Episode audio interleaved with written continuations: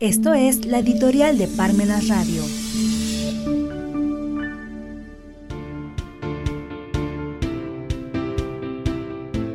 ...2023, un año perdido.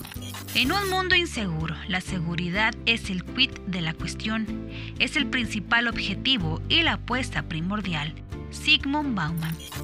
Todo parece ser que para este próximo 2023 se avecina como un año perdido para México, atendiendo a que debido al paquete económico que se presentó por la presidencia de México el pasado 8 de septiembre de 2022, de conformidad con el artículo 74 de la Constitución, todo da a entender que 2023 será un ejercicio fiscal perdido, debido a que en ese paquete económico no aparece iniciativa de reforma alguna a las leyes de los impuestos federales como son el impuesto sobre la renta, el impuesto al valor agregado, el impuesto especial sobre producción y servicios y el propio Código Fiscal de la Federación, pues todos estos ordenamientos no cuentan con una iniciativa presidencial que provoque la reforma a los mismos, lo cual es algo insólito. Resulta que, en el caso del año que nos ocupa, 2023, no aparece modificación alguna, por lo cual bien se puede decir que 2023 será un ejercicio fiscal perdido para México,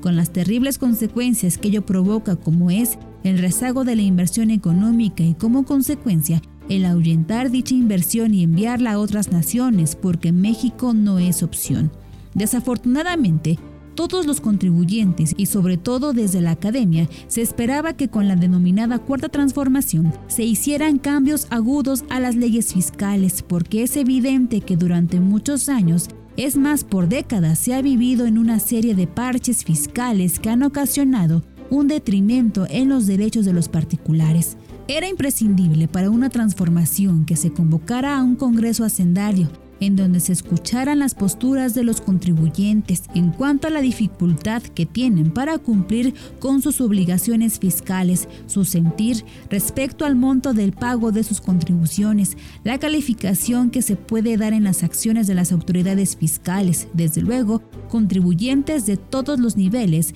desde el sector empresarial del cual ha quedado muy reducido en nuestra nación a simples maquiladores, comerciantes, pero muy pocos y excepcionales productores pasando por los contribuyentes medianos y desde luego los pequeños. Por lo pronto, en la historia quedará grabado que no hubo intención de transformar la vida tributaria en esta nación y para muestra 2023, que se convertirá en un año perdido más.